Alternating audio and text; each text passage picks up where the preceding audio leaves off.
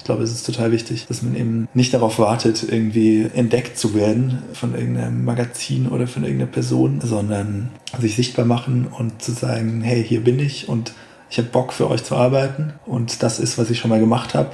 Und wenn euch das gefällt, dann können wir vielleicht was zusammen machen, können sowas machen, können aber auch was ganz anderes machen. Ich glaube, das ist wahnsinnig wichtig.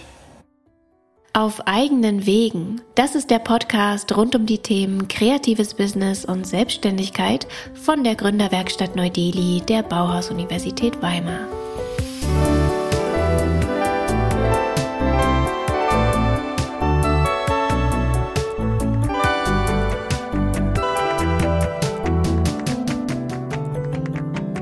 Mein Name ist Martha Hennersdorf und ich spreche hier mit Menschen aus den unterschiedlichsten Bereichen der Kreativbranche über ihren Weg in die Selbstständigkeit.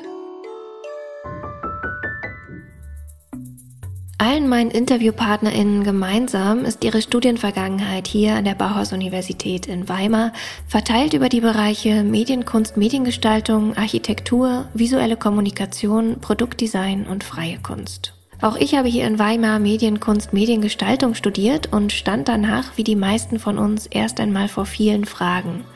Selbstständigkeit ja oder nein und wenn ja, was sind die ersten Schritte und worauf kommt es da genau an? Umso spannender ist es für mich hier in diesem Podcast mit meinen Studienvorgängerinnen über ihren Weg in die Selbstständigkeit zu sprechen.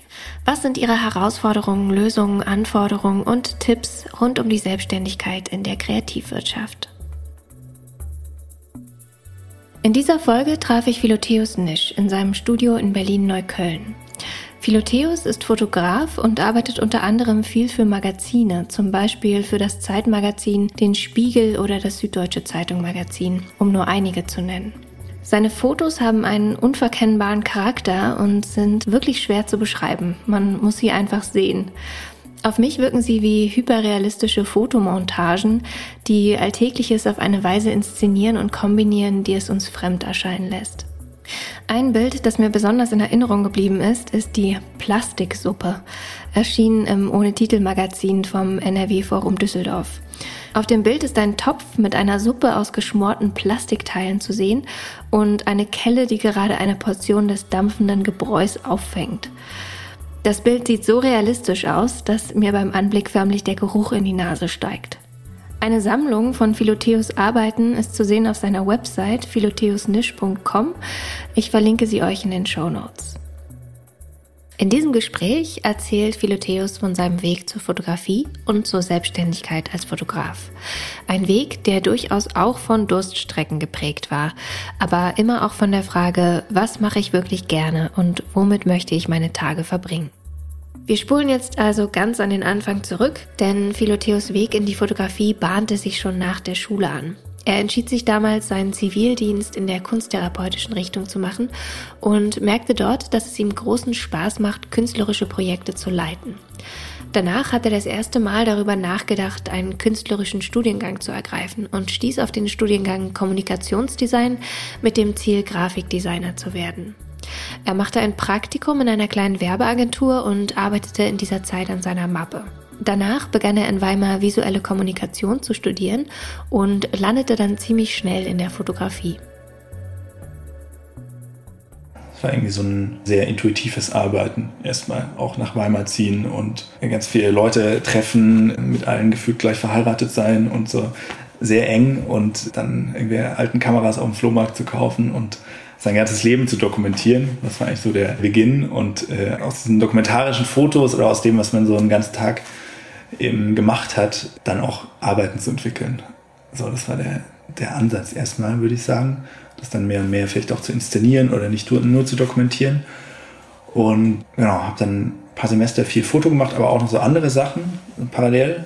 Wollte mich da gar nicht so festlegen erstmal. Und habe dann ein Auslandssemester in Montreal gemacht, wo ich nur Fotografie studiert habe, das erste Mal. Und was mich auf jeden Fall noch viel, viel mehr in diese Richtung gebracht hat. Und äh, als ich aus Montreal wiederkam, war für mich irgendwie klar, dass ich ja, fotografisch weiterarbeiten will. Ganz viel auf jeden Fall. Wie und wohin das gehen soll, auch nicht klar, aber es war einfach so ein, nochmal so ein, nochmal anders, so ein Interesse da oder so eine Faszination, das jetzt nur noch zu machen. Und habe dann meine Abschlussarbeit auch mehr oder weniger fotografisch umgesetzt. Also das Thema war, war Gold und ich habe mich aus ganz vielen fotografischen Richtungen dazu angenähert. Das war dann der Abschluss von Weimar und dann habe ich die letzten, die letzten paar Jahre im Prinzip künstlerisch fotografisch gearbeitet. Also ich hatte da keine, keine Auftraggeber im Prinzip. Fotografie nicht als Dienstleistung, sondern als, als persönliche Ausdrucksform. Und das wird ja auch im Studium im Prinzip gefördert und ist ja auch super wichtig, um überhaupt rauszufinden, was, ja, was du gut kannst oder was dir liegt oder was du machen willst mit diesem Medium. Und bin dann aber erstmal, genau, diese Uni-Bubble natürlich vorbei und BAföG war zu Ende und man wurde irgendwie 25 und Versicherung muss man bezahlen und diese ganzen Dinge. Und war dann tatsächlich direkt nach dem Abschluss relativ planlos und bin dann so mit eigentlich gar keinem Plan nach Leipzig gezogen, weil ich die Stadt kannte und mochte und so ein paar Freunde von mir dort waren und die Mieten günstig waren und mir vorstellen konnte, dort jetzt erstmal irgendwas zu machen. Und ja, bin dann dorthin gezogen, habe mich erstmal mit irgendwelchen Jobs durchgeschlagen, am Fließband gearbeitet bei Porsche oder ähm, irgendwelche Versuche beim Max-Planck-Institut gemacht, um eben so die Miete zusammenzukratzen. Und habe aber zeitgleich auch irgendwie gemerkt, dass ich, dass ich, wenn ich weiter fotografisch oder gestalterisch überhaupt arbeiten will, dass ich irgendwie aktiv werden muss und natürlich mich sichtbar machen muss und raus muss und habe mich dann ähm, hab ein paar Bildredaktionen angeschrieben von Magazinen, die ich gut fand und habe mich da im Prinzip hatte damals noch einen Tumblr, keine Website und habe das einfach rausgeschickt in ein paar, ein paar Personen Teilweise hatte ich auch Bekannte irgendwie Kontakte bekommen und habe mich einem vorgestellt und angeboten, dass ich auch die Bildredaktion, die Artdirektion besuchen äh, kann, äh, mich mit einer Mappe vorstellen kann und so. Dieser Weg. Und da kam erstmal natürlich fast gar nichts zurück. Beziehungsweise von manchen Personen kam zurück, ja, sieht interessant aus. Oder wir melden uns dann, falls es mal passt. Weil dieser ganze Editorial-Fotografie-Bereich äh, natürlich einen riesigen Zugriff auf Personen oder haben schon ein riesiges Netzwerk an Fotografen, Fotografinnen, mit denen sie zusammenarbeiten. Und natürlich immer ein Risiko, natürlich auch irgendjemanden, der noch gar nie für ein Magazin gearbeitet hat, dem einfach einen Auftrag zu geben. Gerade auch, wenn die Deadlines sehr kurzfristig sind und so weiter. Jedenfalls habe ich mich da vorgestellt. Erstmal kam nichts und hatte dann parallel auch mal in der Werbeagentur noch gearbeitet, habe aber irgendwie gemerkt, dass das auch nicht das Arbeitsumfeld ist, was, ähm, ja, wie ich mir das vorstelle. Und dass mir auch diese Sache Grafikdesign, dass ich da gar nicht so gut drin bin und dass mir auch gar, kein, gar keinen Spaß bringt. Das war auch so eine Erkenntnis, eigentlich schon im Studium, aber die ich dann nach dem Studium irgendwie nochmal gemacht habe. Weil ich dachte, ich kann das ja auch so ein bisschen. Ich habe ja bestimmte Skills und die muss ich jetzt irgendwo einsetzen. Und habe aber gemerkt, dass das nicht die Art von Arbeit ist, die ich machen kann. Vielleicht glaube ich auch so generell so ein Gefühl nach, nach dem Kunststudium oder nach dem Gestaltungsstudium, dass ich mich irgendwie so, oder viele, mit denen auch darüber gesprochen habe, dass man sich so ein bisschen über- und unterqualifiziert zugleich fühlt und gar nicht so richtig weiß, was man jetzt machen soll und wo man hin will und wo man hin kann. Genau, tatsächlich habe ich mir dann, habe ich diese Jobs dann auch nicht weiter verfolgt, diese Grafiksachen, und hatte dann in der Gastro angefangen also Bekannte von mir haben ein Restaurant eröffnet in Leipzig und habe dann dort äh, genau eine Küche als Pizzabäcker einige Jahre gearbeitet. Und das war ganz gut, um erstmal irgendwie nach dem Studium so einen Job zu haben, der einem Spaß macht und mir war das immer wichtig. Und natürlich auch ein Job, der einfach, der jetzt nicht super gut bezahlt ist natürlich, aber das sind die meisten Gestaltungsjobs erstmal auch nicht, der aber die Miete bezahlt, irgendwie so eine Sicherheit zu haben so eine Grundsicherheit. Und parallel dazu liefen aber weiterhin die, die Bewerbungen, beziehungsweise ich habe mich dann, wurde dann tatsächlich auch von, von Brand 1, den ich schon relativ früh nach dem Studium geschrieben habe, bin ich mal nach Hamburg gefahren, habe mich dort vorgestellt und das war irgendwie ein super angenehmes Treffen, wir haben super gut verstanden und es hieß dann auch, ja, tolle Arbeiten und wir melden uns, wenn es mal passt. So, was dann auch, und auch dachte, ja, wahrscheinlich äh, haben die täglich zehn von diesen Terminen. Und die hatten sich dann aber tatsächlich so ein halbes Jahr, Jahr später bei mir gemeldet mit der Ansage, es war Freitagabend, wir würden den Kolumne anbieten und äh, das ist ein Testversuch. Hier ist der Text, wir brauchen das Foto Montag früh. Und das war im Prinzip mein, meine erste Auftragsarbeit und mein erster Auftragstest. Und äh, ich hatte damals gar keine Digitalkamera, nur irgendwelche analogen Kameras noch aus der Studienzeit und kein Licht, kein Studio und war alles irgendwie so relativ, habe das dann aus irgendwelchen Richtungen organisiert und in meiner Wohnung damals dann das aufgebaut und zu diesem Thema das ganze Wochenende durchfotografiert und es dann Montag früh abgeschickt. Und das war im Prinzip mein erster Auftrag und Riesenglück auch, dass ich dann von da ab, also von 2017 an, eine Kolumne hatte. Also monatlich ein festes Einkommen. Ganz gering natürlich. Das Einkommen war erstmal nicht so wichtig, aber monatlich eine Arbeit kreieren konnte, die auch rausging. Die in der Brand 1, die auch ein, für ein Magazin eine relativ große Reichweite hat, veröffentlicht wurde und darüber natürlich auch irgendwie andere Personen, andere Bildredaktionen an, ähm, auf die Arbeit gestoßen sind. Und das war, glaube ich, so im Nachhinein ähm, die, ja, wie so eine, wie so eine geschenkte Eintrittskarte in diese, in diese Welt oder in diese fotografische Welt, wo ich auch heute noch super dankbar dafür bin. Und die Kolumne besteht heute im Prinzip noch. Also das ist so mein, mein Monat, monatlich, äh, die heißt Was wäre wenn? Monatlich ein Szenario, was sich der Autor ausdenkt und das Szenario wird dann von mir bebildert. Und ja, es war erstmal, hat sich wahnsinnig toll angefühlt, auch gerade wenn man so nach dem Studium erstmal nicht so richtig weiß, wohin mit sich. Dann ist so eine Kolumne, wo es dann irgendwie am Ende 300 Euro für gibt und man eine Woche vielleicht unter Umständen dran arbeitet an diesem Foto, fühlt sich erstmal nach einem riesigen Job an. Und ist es in dem Fall auch. Genau. Das lief dann im Prinzip, diese Kolumne. Parallel dazu habe ich in der Pizzeria drei, vier Tage die Woche gearbeitet. Also diese ganze, dieses ganze selbstständig machen war keine bewusste Entscheidung, sondern das ist tatsächlich so passiert, würde ich sagen. Also ich habe diese Anstellung auch bei einer Werbeagentur im grafischen Bereich irgendwie ausprobiert, das hat aber irgendwie auch nicht so ganz passt und dann war das irgendwie so, ich suche mir erstmal was, was, was mir Spaß macht und da so als, als ja, Parallele dazu hat sich die Fotografie dann irgendwie entwickelt. Und so hat sich auch, würde ich sagen, meine Selbstständigkeit entwickelt. Ich hatte gar keinen Plan davon. Ich hatte gar keine, also irgendwann mal beim Finanzamt eben ein Gewerbe angemeldet. Aber was das dann bedeutet und was daraus folgt und wie man irgendwie vielleicht auch so ein bisschen in die Zukunft damit plant und das rausgeht, sich sichtbar macht und diese ganzen Dinge, das ist irgendwie Learning by Doing, würde ich sagen. Und ich hatte damals auch alles, äh, also hatte kein Studio, ich habe alles von zu Hause aus fotografiert und habe das eben so, ja, projektweise irgendwie so. Es war immer so ein Arbeitskapitel, was ich äh, angegangen bin und abgeschlossen und dann habe ich mich wieder halt so Brotjobs oder Arbeit gewidmet, die mich dann so finanziert hat.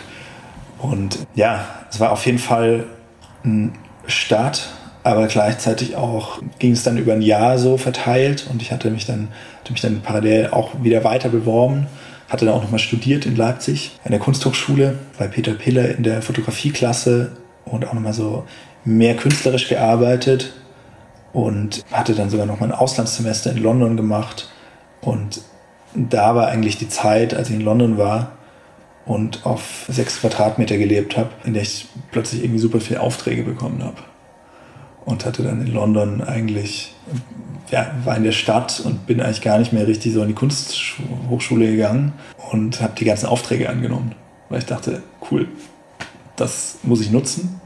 Also nicht nur, weil es natürlich auch finanziell cool ist, mit der Sache oder mit den Dingen, die einem Spaß machen, Geld zu verdienen, sondern auch einfach, weil jeder Auftrag Teil von deinem Portfolio wird und damit potenzielle Aufträge äh, zustande kommen können. Und habe dann dort in London tatsächlich auf sechs Quadratmeter, habe dort super viele Aufträge umgesetzt. Und vielleicht auch so ein bisschen die Richtung entstanden, mit der ich noch heute fotografiere, weil auf engem Raum natürlich auch Inszenierung weiter braucht oder irgendwie so, so eine gewisse, ja, wie soll ich sagen, noch andere Ebenen sind auch so bestimmte Praktiken entstanden, wie man auf sehr kleinem Raum irgendwie ein Bild erzeugen kann, was vielleicht irgendwie ein bisschen nach einem größeren Studio oder nach einem, nach einem größeren Setup aussieht. Und kam aus London wieder und hat sich das irgendwie so tatsächlich von einem Job zum nächsten entwickelt, sodass ich dann noch ein, auch parallel in der, in der, im Restaurant noch gearbeitet habe, in der Küche. Ähm, ich hatte dann so ein Jahr, wo ich tatsächlich mir dann auch in Leipzig irgendwann ein Studio genommen habe, weil es in meinem Zimmer alles so ein bisschen aus den Fugen geraten ist und hatte dann das erste Studio und habe die Tage im Studio verbracht, für Magazine fotografiert und bin dann meistens äh, 17 Uhr aus dem Studio raus und direkt ins Restaurant und habe dort dann meinen Arbeitstag begonnen, bis in die Nacht rein. Dann auf jeden Fall arbeitsreiche, ein sehr arbeitsreiches Jahr, wo das dann alles zusammenkam, weil ich natürlich einen Job hatte, den ich nicht einfach kündigen konnte, wo ich eingeteilt wurde in Schichten aber dann hat das Telefon geklingelt und auch die ersten Aufträge für die Zeit habe ich dann in der, in der Phase bekommen. Und das war dann eben teilweise auch so Montag, Mittag hat das Telefon geklingelt und wir haben hier die Geschichte, ich schicke mal den Text rüber und Dienstagabend geht die Zeit in Druck, äh, weil sie Donnerstag früh dann ausgeliefert wird. Und dann genau, tatsächlich sehr viele Nachtschichten. Ich habe keinen kein Auftrag in der Zeit abgesagt, weil ich dachte, das ist, es ist wichtig, und klingt vielleicht auch so ein bisschen aufopferungsvoll, ähm, aber es ist natürlich auch eine Sache, die man vielleicht eine bestimmte Phase macht, oder ich glaube, das ist wichtig, die man vielleicht auch so anderen Menschen mitgeben kann, dass es wichtig ist, diese Sache so intensiv eine Zeit lang zu betreiben. Aber natürlich muss man irgendwann auch damit aufhören und irgendwie kurz mal sich hinsetzen und das Ganze betrachten und überlegen, will ich das und kann ich das überhaupt noch? Weil sonst frisst dann das ja alles auf. Aber ich glaube, für eine gewisse Zeit in diesen kreativen Berufen wird das, wird es ja tatsächlich auch gefordert, dass jeder Auftrag wie eine kleine Master- oder Doktorarbeit ist und eben alles bis ins Detail stimmen muss. Und ich habe dann nach diesem Jahr eben gemerkt, dass ich mehr oder weniger davon jetzt leben kann, dass ich mit sehr viel Arbeit und habe dann schweren Herzens den anderen Job aufgegeben, hatte aber immer noch auch dieses, dieses Gefühl, vielleicht ist es auch nur eine Phase, vielleicht hält das gar nicht so lange an. Also der, der Zweifel war auf jeden Fall die ganze Zeit auch voll mit am Start. Also, dass es jetzt vielleicht irgendwie so ein, so ein Run ist und man irgendwie ein Jahr lang das macht und dann muss man sich wieder einer neuen Sache zuwenden. Ähm, und hatte dann das erste Mal, das war dann 2019, ja, meine Tage nur mit Fotografie verbracht im Prinzip. Aufträge angenommen die ganze Woche und ja, für Magazine fotografiert. Sehr viel für die Zeit, für die Süddeutsche, für deutsche Magazine, aber auch internationale Magazine. Und habe dann Ende des Jahres das erste Mal eine Anfrage bekommen für eine, also einen Werbejob im Prinzip, wo ich Desserts, Dessert-Skulpturen für, äh, für Gentle Monster, für eine koreanische Marke inszenieren sollte. Und habe das erste Mal auch ja, kam in Berührung mit, mit dieser Werbewelt, die natürlich nochmal noch mal was ganz anderes bedeutet, auch für das Arbeitspensum, weil man natürlich in der Werbung ganz andere Summen verdient, tatsächlich auch. Also natürlich auch viel mehr reingeben muss, viel mehr von abverlangt wird, ähm, weil es die Zeit natürlich auch hergibt. Aber die ganzen Magazinjobs, oder so ist es bei sehr vielen Fotografen oder bei sehr vielen Leuten, die ich kenne, die in dem Bereich arbeiten, die sind natürlich viel experimenteller, man hat viel mehr Freiheiten und die sind super, um ein Portfolio aufzubauen, um ein großes Spektrum an, an Stilen, an verschiedenen Dingen zu kreieren. Und dann hast du dieses visuelle Portfolio im Prinzip und daraufhin ja, ist es natürlich für Marken, die natürlich sicher gehen müssen, was für ein Stil, was für eine visuelle Welt oder was für eine, was für eine, ähm, was für eine Ästhetik sie suchen ist es natürlich viel einfacher, aus einem großen Portfolio ein paar Bilder rauszuholen, dort ein Moodboard zu erstellen und dann äh, zu sagen, wir hätten gerne Mischung aus diesen zehn Bildern. Hier ist unser Produkt und inszeniere das mal. Und ich hatte es vorher gar nicht auf dem Schirm, tatsächlich, und hatte eben diese, diesen ersten Werbeauftrag Ende 2019 umgesetzt, aber weiter immer noch bis heute super viel Magazinsachen gemacht, weil es mir einfach auch Spaß macht, sich mit Themen zu beschäftigen, zu überlegen, wie kann ich einen Text bebildern, wie kann ich einen Text vielleicht auch nicht nur bebildern, sondern wie kann ich irgendwie eine Geschichte mit dem Bild neben dem Text noch erzählen, wie können die sich irgendwie ergänzen, wie kann man Themen, die irgendwie schon eigentlich völlig ausgelutscht sind und man nicht mehr sehen und nicht mehr hören kann, wie kann man die nochmal irgendwie neu aufbereiten visuell. Das bis heute eigentlich spannend finde. Aber habe dann 2020 oder auch in der ganzen Pandemiezeit auch tatsächlich mehr Werbeanfragen bekommen und diese Jobs auch gemacht. Und damit kam dann für mich tatsächlich auch erst die Sicherheit, okay, ich kann davon vielleicht tatsächlich langfristig oder längerfristig auch leben.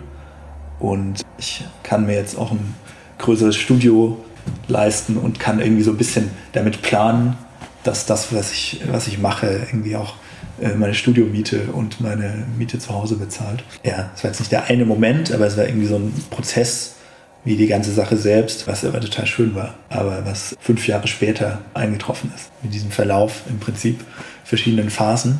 Und genau, da kam die ganze Pandemiezeit, in der ich auch relativ viel gearbeitet habe und die mir fotografisch fast so ein bisschen zugute kam. Fast ein kleiner Nutznießer davon war, weil viele Personen, die dokumentarisch gearbeitet haben, Porträts gemacht haben, in, äh, in der Zeit auch nicht mehr arbeiten konnten oder das von den die Magazine, die gar nicht losschicken durften im Prinzip. Und dann mussten tatsächlich auch viele Bilder eben mit Stillleben bebildert werden. Und mein Vorteil, über den ich mir auch nie davor Gedanken gemacht habe, war natürlich, dass ich irgendwie einen Job in kompletter Isolation hatte. Dass ich halt äh, mich mit irgendwelchen Objekten im, in meinen vier Wänden, in meinem Studio den ganzen Tag die Zeit vertrieben habe. Und das natürlich in, in dieser Pandemie funktioniert hat, konnte es weiterhin machen. In der ersten Zeit nach dem Studium war es also erstmal nicht Philotheos Ziel, Fotos für Magazine oder Werbekunden zu machen. Dementsprechend ist er auch nicht aus dem Studium gekommen und hat gleich die Schritte in diese Richtung unternommen. Weil er im Studium eben vor allem künstlerisch gearbeitet hat, hat er erstmal versucht, diese Richtung weiter zu verfolgen. Also habe erstmal mich auf ganz viele Stipendien beworben bei irgendwelchen Artist Residencies. Hatte Galerien auch tatsächlich noch, noch angeschrieben oder dachte, man kommt irgendwie auch in diese, in diese Kunstwelt mit den Arbeiten oder mit der Abschlussarbeit oder so. Aber habe dann relativ schnell auch festgestellt, dass diese ganze Welt zwar existiert, auch aus Förderungen für Künstlerinnen und Künstler, aber dass es auch eine super privilegierte Welt ist. Dass viele erfolgreiche Personen in dieser Bubble einfach enorm privilegiert sind. Wenn du jetzt nicht die reichen Eltern hast oder die Eigentumswohnung, in der du wohnst, dass du da nicht von leben kannst. Also tatsächlich auch Personen, die in dieser Welt als erfolgreich gelten, könnten oder können nicht davon leben. Dieser kleine Prozentsatz, ich glaube, es sind irgendwie 0, irgendwas Prozent von Kunsthochschulabgängern, die davon tatsächlich langfristig leben können, ist eben vernichtend. Also es ist ja, ist mir damals erst klar geworden, auch glaube ich, weil natürlich das künstlerische Arbeiten im Studium voll gefördert wird und natürlich auch vielleicht so das, das Interessanteste ist, was man machen kann. Natürlich nicht irgendwie Ideen von anderen Personen zu verwirklichen, sondern das Interessanteste und das Schwierigste vielleicht auch, sondern zu überlegen, was will ich machen, wenn ich alle Möglichkeiten habe, wenn ich alles machen kann. Das ist natürlich auch total spannend, aber das geht natürlich nur, wenn man irgendwie einen finanziellen Background hat der das ermöglicht. Und das war, glaube ich, auch noch so eine Phase, die ich so dachte, ich ziehe mal nach Leipzig und schaue, was da so passiert. Vielleicht kann man da weiter Kunst machen und Galerien ausstellen, kriegt vielleicht irgendwelche Stipendien, kann sich in dieser Landschaft so ein bisschen einarbeiten und Anträge schreiben und so. Was auch sicher für manche Personen möglich ist, aber ich glaube, ich hatte das ein, damals dann so ein Jahr probiert. Manche Sachen haben auch geklappt, aber irgendwie war das so ein Kämpfen und so ein sehr existenzielles Dasein, was, was mich dann auch gestört hat und auch ein sehr, sehr selbstdarstellerisches. Ja, was vielleicht in so einem Studienumfeld nochmal anders ist, wenn man da über seine künstlerischen Projekte spricht. Aber was natürlich in so einer Kunstwelt, die natürlich im Ende auch auf kapitalistischen Grundsätzen fußt, nochmal eine ganz andere Nummer ist, wo man seine Arbeit und das, was man macht und das, was man ist, einfach viel mehr vermarkten muss. Ja, auch, auch festgestellt eben, dass es nicht, nicht ganz mein Ding ist. Und dann war mein Ding, äh, ich mache erstmal die Dinge, die mir Spaß machen und mit denen ich, wenn es nicht die Fotografie ist, mit der ich Geld verdienen kann, dann gehe ich in die Küche und beschäftige mich mit, mit Essen, was auch so eine meiner Leidenschaften ist. Ja. Für Philotheus ist es heute schwierig, in der Retrospektive zu beurteilen, warum bestimmte Dinge geklappt haben und was genau dazu geführt hat, dass er Erfolg hatte mit dem, was er tut. Er ist der Meinung, dass das nicht nur mit den eigenen Skills zu tun hat, sondern auch eine Prise Zufall dabei ist. Trotzdem kann er ein paar Faktoren ausmachen, die seiner Meinung nach essentiell dazu beitragen, voranzukommen. Neben dem Zufall, der auf jeden Fall eine Rolle spielt, ist natürlich, dass, dass die Arbeit, die man macht, oder bin ich von überzeugt, dass das irgendeine Art von Beständigkeit hat. Und ich glaube, dass man es in jeder Art von Arbeit sieht, dass es was ist, was einen selbst irgendwie fasziniert. Oder es ist, was man eben gerne macht. Klingt so simpel und so äh, schon tausendmal gehört, aber ich glaube, es ist tatsächlich bei so gestalterischen Dingen noch viel mehr. Also du kannst, glaube ich, nicht langfristig Dinge machen, die dir, wo du dich dagegen sträubst oder die dir irgendwie, die dir nichts, selbst nichts geben. Ähm, weil natürlich ist es eine Dienstleistung und natürlich ist auch ähm, meine Arbeit so ist geprägt von super anstrengenden Tagen und von Dingen, die ich manchmal nicht machen will. Aber trotzdem ist es, glaube ich, wichtig, sich diese Grundneugier auf seine eigene Arbeit oder auf das, was man macht, irgendwie zu erhalten, um damit erfolgreich zu sein. Essentiell war es für Philotheus auch, seine Arbeit sichtbar zu machen und Artdirektionen oder Magazine, mit denen er gerne arbeiten würde, direkt anzuschreiben. Dabei war es für ihn auch wichtig zu schauen, zu welchen Kunden er und seine Arbeit passen. Ich hatte noch irgendwie eine Website und habe die immer rausgeschickt und äh, ohne jetzt aufdringlich zu sein, aber ich habe einfach gesagt, habe mich sichtbar gemacht. Ich glaube, es ist total wichtig, dass man eben nicht darauf wartet, irgendwie entdeckt zu werden von irgendeinem Magazin oder von irgendeiner Person, sondern sich sichtbar machen und zu sagen, hey, hier bin ich und ich habe Bock für euch zu arbeiten und das ist, was ich schon mal gemacht habe und wenn euch das gefällt, dann können wir vielleicht was zusammen machen, können sowas machen, können aber auch was ganz anderes machen. Ich glaube, das ist wahnsinnig wichtig. Und sich vielleicht auch nicht nur einmal sichtbar zu machen, sondern das wirklich als Phase zu sehen, als Kapitel, um weiterzukommen, auch gerade nach dem Studium. Also ich meine, während dem Studium könnte man das im Prinzip auch schon machen, aber ich glaube, da ist es wichtiger, sich mit anderen Dingen zu beschäftigen oder sich erstmal damit zu beschäftigen, was liegt mir, oder dafür ist das Studium da, was liegt mir halt, oder was, was will ich überhaupt machen, bevor ich mich dann sichtbar mache mit dem, was ich schon mal gemacht habe die Personen, mit denen ich heute noch äh, regelmäßig zusammenarbeite, sind alles äh, Personen, mit denen ich halt sehr gern zusammenarbeite. Eine gewisse Grundsympathie muss da, glaube ich, da sein oder sagen wir, wichtiger als die Grundsympathie ist vielleicht auch noch irgendwie so ein gemeinsames Empfinden, gemeinsames Empfinden für, für die Sache selbst. Das muss, glaube ich, irgendwie vorhanden sein wenn das irgendwie sehr auseinandergeht von, von der Ästhetik oder von der Vorstellung, was für Bilder entstehen sollen, dann passt das auch nicht. Deshalb ist, glaube ich, auch wichtig, sich in dieser Phase nicht zu verstellen oder nicht irgendwelche großen Magazine anzuschreiben oder irgendwelche versuchen, irgendwelche Werbekunden ranzukommen, die irgendwas machen, was einem gar nicht entspricht oder was man sich gar nicht vorstellen kann, selbst umzusetzen. Also ich glaube, es ist tatsächlich wichtig, nach den Dingen zu suchen, die sehr gut zu einem selbst oder zu der eigenen Arbeit passen, weil das kommt sonst in negativer Weise, glaube ich, wieder auf einen zurück, wenn man irgendwie Aufträge umsetzen muss oder mit Personen zusammenarbeitet, die da vielleicht ein ganz anderes Empfinden für haben. Gab es denn in deiner Laufbahn Dinge, die du jetzt aus deiner heutigen Sicht anders machen würdest? Wovon ich abraten würde, ist so ganz kostenlos zu arbeiten, weil sich das, glaube ich, auch nicht gut anfühlen kann und vielleicht schon auch problematisch ist auf verschiedenen Ebenen.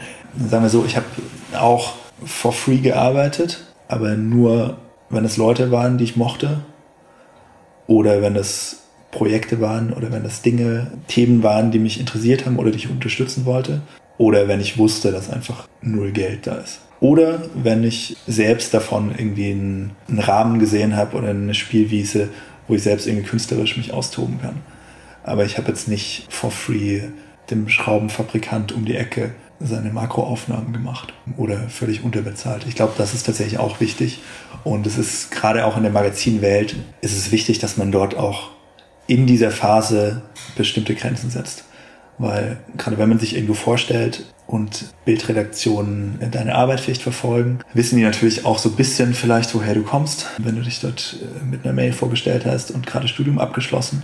Und dann kommt das schon auch mal, kommen da schon auch mal freche Anfragen. Also ich hatte mal eine Anfrage vom Spiegel bekommen für Spiegel Wissen, die ein kostenloses Titelbild von mir wollten. Also erstmal wurde erstmal angeteasert, wir hätten gerne eine Idee und so und wir würden den Auftrag gerne geben und hat sich irgendwann rausgestellt, dass das einfach nicht bezahlt werden sollte. Und das war schon nach, nach einem Jahr, wo ich, wo ich schon so die eine oder andere Sache gemacht habe, aber auch noch nicht irgendwie von der Fotografie leben konnte. Aber wäre das ein Jahr früher passiert oder direkt nach dem Studium, dann hätte man das eher gemacht, auch verständlicherweise, es natürlich irgendwie bei Reichweite natürlich eine Rolle spielt, das können wir nicht leugnen, und gesehen werden mit der Arbeit und daraufhin neue Jobs bekommen, auf jeden Fall eine wichtige Sache ist, auf jeden Fall Teil des Spiels ist, was man eben so mitspielen muss, wenn man sich selbstständig macht. Aber ich glaube, dass es wieder auch für eine gewisse Phase wichtig, wichtig sein kann, wie mit dieser Arbeitsintensität wirklich vieles zu machen, vielleicht auch nicht alle Jobs, die jetzt der absolute Traumjob sind für einen, aber trotzdem da gewisse Grenzen zu ziehen. Also wie diese Regeln, die ich eben meinte, die ich für mich selbst eben gemacht habe. Und diese Spiegelsache habe ich dann natürlich auch äh, eine Mail aufgesetzt und gesagt, Leute, es geht nicht. Das ist super frech. Kann ich. Also finde ich schon wichtig, selbst eben Grenzen zu haben. Und dann auch mal zu sagen, so, nee, das kann ich halt nicht machen. Im Ende ist das auch ein Beruf. So, das vergisst man vielleicht manchmal in diesen gestalterischen Bereichen oder gerade wenn es auch aus so einer Kunstrichtung oder Kunststudium kommt und der natürlich sehr viel von sich selbst reingibt, vergisst man manchmal, dass es, dass es eine Dienstleistung ist am Ende des Tages. Und dass die natürlich persönliche Anteile irgendwie da drin stecken.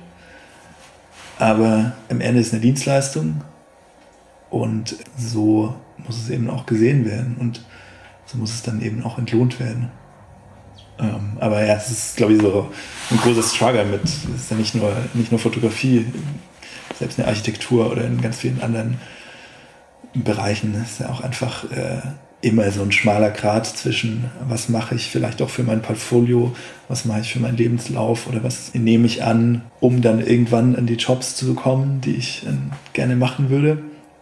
Und ich glaube, dass man sich da so eine gewisse Zeit als Phase geben kann, aber wenn es dann nicht eintritt oder nicht die, die Jobs da sind, die man gerne machen will, dann kann man da auch dran zerbrechen und dann ist es besser, was anderes zu machen vielleicht und nicht verbissen dieses eine Ziel zu verfolgen. Also deshalb, wenn du fragst, was, was ich anders gemacht hätte, ich weiß es nicht. Ich glaube, ich habe mich, ich hab mich so ein bisschen darauf eingelassen, dass alles Mögliche passieren könnte und habe aber trotzdem immer wieder gecheckt, was äh, oder kurz mal so in mich gegangen und gefragt, was will ich eigentlich machen und ist es das, was ich machen will?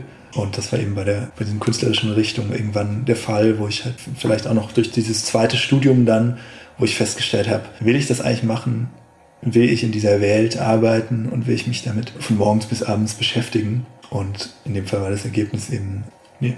Und dann ja, sich wieder den Dingen zu widmen, die man gerne macht. Andererseits sind die ganzen Dinge irgendwie auch so, so verwoben, dass man das schwer in so Kapitel einteilen kann. Manchmal verabschiedet man sich auch von dem Gedanken und der kommt dann wieder auf und erscheint wieder attraktiv. Deshalb total schwer zu sagen, wie, wie hätte es anders laufen können. Ich weiß nicht. Vielleicht hätte man auch viel schneller an den Punkt kommen können, wenn man sich im Studium mit bestimmten Dingen befasst hätte, vielleicht auch schon mit dem, was kommt danach. Aber gleichzeitig will ich auch, wenn es zu der Zeit teilweise total abgefuckt war, aber fließen vielleicht auch irgendwie so Jobs am Fließband oder in der Restaurantküche dann doch irgendwie in die heutige Arbeit irgendwie mit ein, auf gewisse Art und Weise. Und prägen dann natürlich auch. Also ich glaube, dieses, dieser Struggle nach dem Studium vielleicht nochmal so ein, wie so eine zweite Pubertät oder so eine zweite Selbstfindungsphase zu haben, ist vielleicht gar nicht so schlecht. Ich glaube, es haben super viele, also, oder viele Menschen, die ich kenne, haben das und ich hatte das auf jeden Fall auch. Und ja, ich kann es mir, glaube ich, gar nicht anders vorstellen, dass man irgendwie so aus sein Studium abschließt und dann überall so begrüßt wird und mit Handkuss überall aufgenommen wird. Das finde ich irgendwie auch, äh, ja, so habe ich es mir auch nicht vorgestellt, als ich in Weimar irgendwie das beendet habe. Aber ich glaube, es passiert auch selten. Also Glückwünsche an die Personen, bei denen das so läuft. Würdest du sagen, du bist jetzt da, wo du sein wolltest, oder gab es so eine Vision für dich gar nicht? Also ich hatte die Vision, dass ich irgendwie mit einer Sache, die ich gerne mache, auch Geld verdienen will oder meine Zeit verbringen will, äh, meine Tage verbringen will. Aber diese Vision, diese exakte Vision von dem, was ich heute mache, hatte ich gar nicht, weil ich es auch tatsächlich im Detail diese ganze Welt gar nicht kannte. Ähm, wie gesagt, dass irgendwie, dass man von Magazinen beauftragt wird, dass es Werbekunden gibt, dass ähm, diese ganzen, diese ganzen Sparten hatte ich im Studium ähm, es, wird es ja auch nicht so groß behandelt, wie die Realität dann mal aussehen kann. Deshalb hatte ich keine exakte Vorstellung davon und sehe das auch so, dass ich das noch weiter verändern kann. Also gerade bin ich auch mit verschiedenen Agenturen im Gespräch, die einen dann vertreten und die einem dann die Jobs zuführen. Und also gerade bin ich mit dem Status, wie es jetzt ist, total glücklich und kann mir das total gut auch so weiterhin vorstellen, aber sehe das jetzt nicht als ich bin angekommen und das wird jetzt so bleiben. Also ich glaube, wer weiß, ich würde auch nicht meine Hand für ins Feuer legen, dass ich irgendwie in 20 Jahren noch genau diese, diese Sachen mache, die ich heute mache. Ich möchte dann auch was ganz anderes. Also kann mir auch vorstellen. Hast du eine Utopie im Kopf, wie du am liebsten arbeiten würdest? Also meine Utopie ist es eigentlich, dass ich weiterhin auch viel für Magazine arbeite. Mich mit, was ich vorhin auch meinte, mich mit Themen befassen darf, die ich dann übersetze in Bilder oder zu denen ich arbeite. Das mache ich natürlich viel, aber trotzdem sind Werbeanfragen eben das, was zum Beispiel jetzt auch diese Agentur, mit der ich im Gespräch bin, wo die Agentur natürlich einen Fokus drauf hat, weil diese ganzen Magazinshops sind künstlerisch spannend, aber sind eben alle nicht so, dass man eigentlich super gut davon leben kann. Oder muss halt sehr viel arbeiten, also sehr viel annehmen. Und das ist so ein bisschen gerade, glaube ich, so diese Gratwanderung, mit der ich mich beschäftige, über die ich viel nachdenke. Will ich ganz von dieser mehr oder weniger kreativen Arbeit in eine Werberichtung gehen, wo man natürlich teilweise das Zehnfache oder das Zwanzigfache bekommt an Tagessätzen und sich teilweise auch tatsächlich teilweise sehr frei ist. Oder ich die Erfahrung gemacht habe, dass dort auch sehr spannende Projekte gibt mit coolen Teams und insgesamt schöne Arbeit, aber es ist natürlich trotzdem am Ende des Tages natürlich Werbung und man bewirbt ein Produkt oder man, man ist noch mehr Dienstleister, als, als man das ist bei, bei einem Magazin. Und ich glaube, das muss man so ein bisschen, muss ich noch so ein bisschen äh, also eben rausfinden, ob man das irgendwie beides machen will, ob man das kombiniert. Ich glaube, ich, ich fand, fand immer schon, fand es immer ganz gut, so verschiedene Pole an Arbeit zu haben oder verschiedene Säulen oder verschiedene Standpunkte im Prinzip, die es auch ermöglichen, wenn eine Sache immer nicht so gut läuft oder so, auf die andere. Seien das jetzt irgendwie zwei verschiedene Jobs, äh, fand ich auch immer spannend ähm, zu haben, die man sich irgendwie so aufteilt oder eben in dem Fotografiebereich verschiedene Felder zu haben. Und deshalb mache ich da gerade so alles, was mir, was mir Spaß macht und ab jetzt, oder jetzt bin jetzt auch in, der, in der super Ausgangsposition, dass ich, dass ich auch ähm, Jobs teilweise absagen kann. Was ich lange Zeit nicht gemacht habe. Aber wenn ich jetzt irgendwie eine Anfrage bekomme und oder zwei Anfragen bekomme und die eine Sache mir mehr zusagt, dann ja, kann ich jetzt sagen, no. ciao. und das ist natürlich totales Privileg, mir auch bewusst. Wenn jetzt jemand zuhört, äh, der oder die gerade noch im Studium visuelle Kommunikation ist oder gerade fertig geworden ist und in eine ähnliche Richtung gehen will wie du, was würdest du der Person raten? Ich würde der Person raten, die jetzt gerade ihr Studium abgeschlossen hat, vielleicht nochmal zu schauen, was habe ich die letzten Jahre eigentlich gemacht was davon, welche Projekte oder welche Art von Arbeit war irgendwie gut, hat mir Spaß gemacht und hat sich für mich erfolgreich angefühlt. Und dann überlegen, so, wie kann ich was äh, erschaffen um mich rum, aus Orten, Personen, wie auch immer, dass ich diese Art von Arbeit machen kann. Also jetzt so ganz abstrakt formuliert. Wie kann ich mich dem annähern, was ich die letzten Jahre gemacht habe? Weil ich glaube, die Zeit in so einem visuellen Kommunikationsstudium oder auch einem Kunststudium die ist halt so krass wertvoll. Ich glaube, dass man, dass diese Freiheit, alles machen zu können im Prinzip, dass das auf jeden Fall eigentlich ganz intuitiv die Sachen zum Vorschein bringt, die man wirklich gut kann. würde ich sagen, oder die man gerne macht. Ich glaube, man muss das Studium, darf das Studium nicht als Umfeld sehen, wo man irgendwas abliefern muss, sondern eher so als Experimentierort für sich selbst. Und ich glaube, dann macht es Sinn, zurückzublicken, was habe ich irgendwie die letzten Jahre gemacht und was davon würde ich gerne weitermachen. Ich glaube, dass es schon wichtig ist, dass man nicht alles auf Null setzt und okay, jetzt bin ich aus dieser Uni- und Weimar-Bubble raus und jetzt suche ich mir einen Job und jetzt schaue ich, was ich irgendwie, wo ich angenommen werde oder wo ich irgendwie, wo ich mein Geld verdienen kann. Ich glaube, dass es schon wichtig ist, nochmal auch diese Zeit irgendwie so Revue zu passieren lassen und das irgendwie zu, wenn das nicht eh schon irgendwie klar ist, wenn man da irgendwie vielleicht Zweifel hat oder nicht genau weiß, wo soll ich jetzt anfangen. Und als zweite Sache sich sichtbar machen. Also Personen, Institutionen, Orte aufsuchen, die das machen, was man eben auch gerne macht. Oder was man gut findet. Das kann ja auch was sein, was man noch gar nicht gemacht hat, aber was einen irgendwie fasziniert. Und wichtig ist, glaube ich, nicht, auch, auch nicht verbissen einer Sache nachgehen oder nicht zu verbissen ranzugehen und nicht denken, das ist mein Traum und ich muss jetzt Illustrator werden von Kinderbüchern und das muss jetzt klappen und ich habe jetzt alle Verlage angeschrieben, die das machen und das keiner meldet sich und das über Jahre zu betreiben ist, glaube ich, weiß nicht, ob das zu was führt. Also ich glaube, dann ist es besser, sich anderen Dingen zu widmen und vielleicht auch mal festzustellen oder es nochmal zu überdenken, was man irgendwie gerne macht. Ja, vielleicht diese, diese Phase nach dem Studium auch als Prozess zu verstehen. Das ist vielleicht mein Learning jetzt in der Retrospektive. Das ist natürlich einfacher gesagt, weil in dem Moment, in dem man struggelt und in dem man irgendwie morgens um vier im Fließband bei Porsche steht und neun Euro verdient und sich nicht mal eine Digitalkamera kaufen kann, ist natürlich keine schöne Lebensphase. Aber da muss man durch. ich sehe es nicht als verschenkte Zeit. Nee, eigentlich nicht. Und Beständigkeit ist, glaube ich, schon auch wichtig.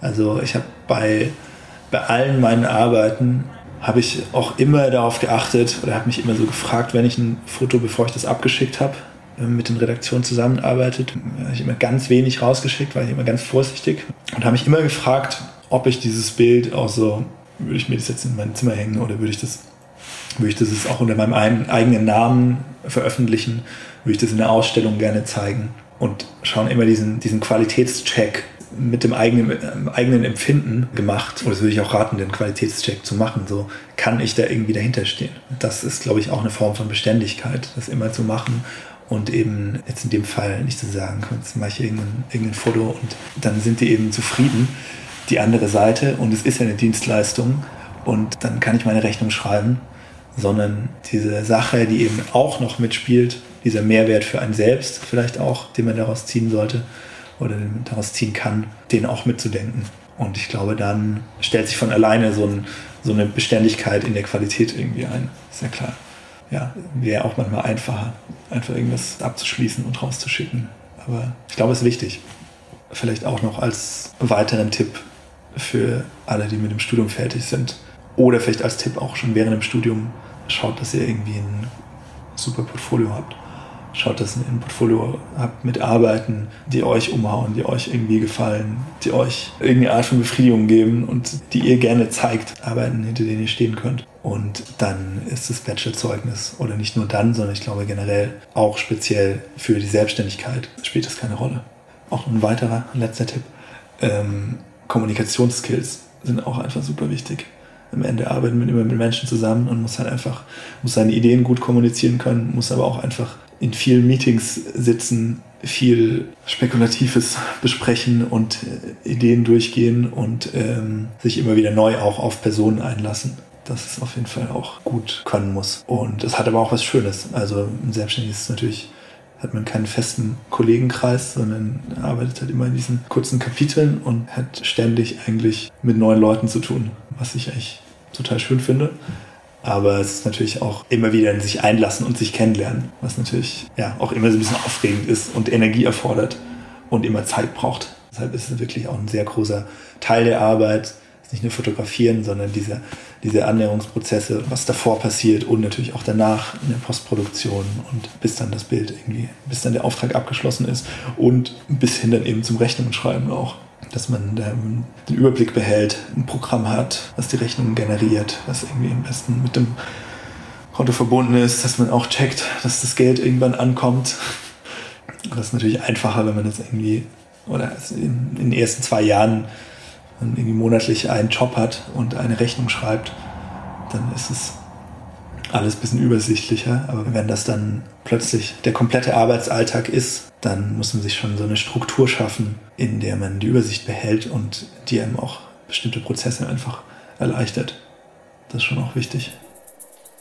Okay, vielen Dank. Ja, gerne. Wir sind am Ende dieser Folge angekommen. Ich danke Philotheus sehr für das Gespräch und ich hoffe auch ihr konntet aus seiner Geschichte etwas für euren Weg mitnehmen. Ich selbst fand seine Aussage, die Phase nach dem Studium als offenen Prozess zu sehen, sehr bereichernd. Als eine Art Selbstfindungsphase, in der man sich nochmal genau fragen kann, was habe ich in den letzten Jahren gemacht und was davon will ich weitermachen und dabei beharrlich zu sein, aber auch offen dafür, eventuell einen anderen Weg einzuschlagen, sollte der bisherige nicht weitergehen. Die Phase nach dem Studium als Prozess zu sehen, bedeutet aber auch nicht gleich den Kopf in den Sand zu stecken, falls es etwas dauern sollte, bis das Geld aus der Selbstständigkeit in die Kasse fließt. Eine Zeit lang mehrere Standbeine zu haben, sodass die Fixkosten erstmal bezahlt werden können, kann, wie in Philotheus Fall, eine gute Möglichkeit sein, den Druck rauszunehmen und in Ruhe nach ersten Aufträgen zu suchen.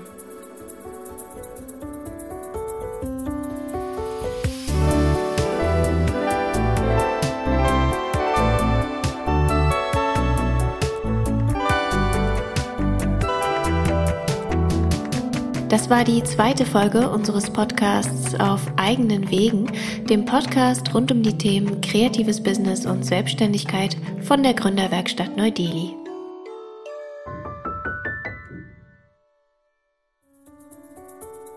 Wenn ihr Studierende, Alumni oder Mitarbeitende der Bauhaus Universität seid und euch selbstständig machen wollt, dann kommt doch gerne mal hier im Neu-Delhi vorbei und nutzt unsere Beratungs- und Unterstützungsangebote. Alle Infos dazu findet ihr auf LinkedIn, Facebook, Instagram und natürlich auf unserer Website. Alle Links findet ihr in den Show Notes.